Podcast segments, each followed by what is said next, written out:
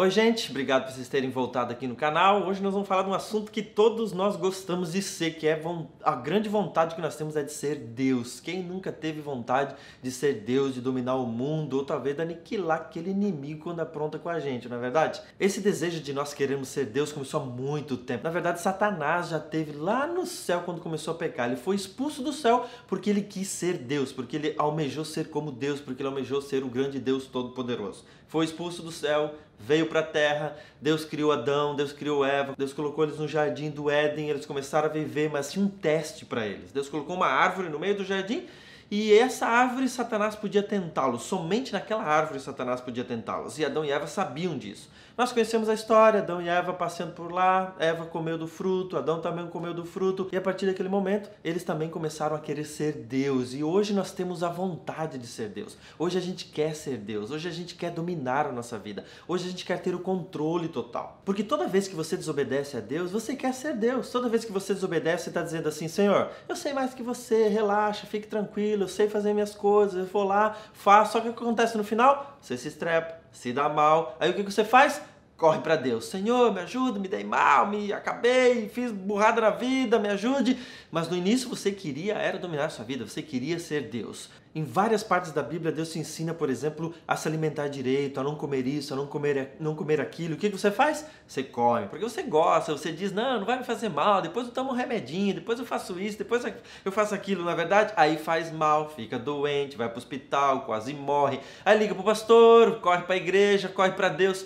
Ai, ora por mim, tô doente, tô para morrer, não sei o que que está acontecendo comigo, tô muito mal. Dá vontade de dizer assim, viu? Te falei que era para você obedecer a Deus, te falei para você seguir os conselhos, agora está aí doente.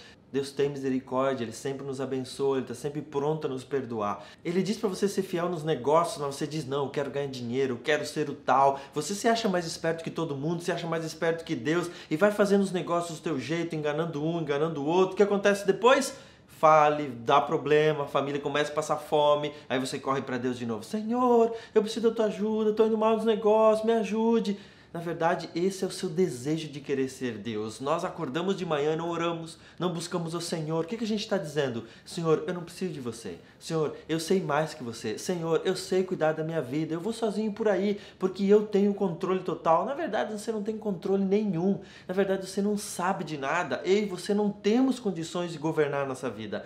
Eu e você não sabemos tanto quanto Deus. Ele é todo poderoso. Ele sabe todas as coisas, ele tem o controle de tudo. Por que não entregar a vida nas mãos dele? Por que não deixar ele controlar a nossa vida? É porque nós temos o desejo dentro de nós de querermos ser Deus, de querer governar a nossa vida. E a gente passa a vida toda fazendo isso. E muitos de nós nunca vamos aprender o quão bom é deixar Deus governar a nossa vida, porque ele sabe tudo. E se ele sabe tudo, ele sempre faz o melhor por nós, porque além dele saber tudo, ele nos ama. Um dos salmos que Davi escreveu, lá em Salmos 46, verso 10, ele escreveu um texto super interessante. Ele diz o seguinte: Aquietai-vos e sabeis que eu sou Deus. Aquietai-vos, ou seja, fique tranquilos, relaxa. Eu sou Deus. Deus está dizendo isso para você. Essa parte na Bíblia, essa palavra aquietai-vos, em latim é vacate, igual em inglês vacation, e significa férias. O salmista aqui está dizendo: tire férias de ser Deus. Deixe Deus governar a sua vida. Deixe Ele controlar você. Deixe Ele dizer o que você tem que fazer. Deixe Ele tomar conta de tudo, porque Ele sabe mais. Aquietai-vos. Tirai férias. Deixa Ele dominar.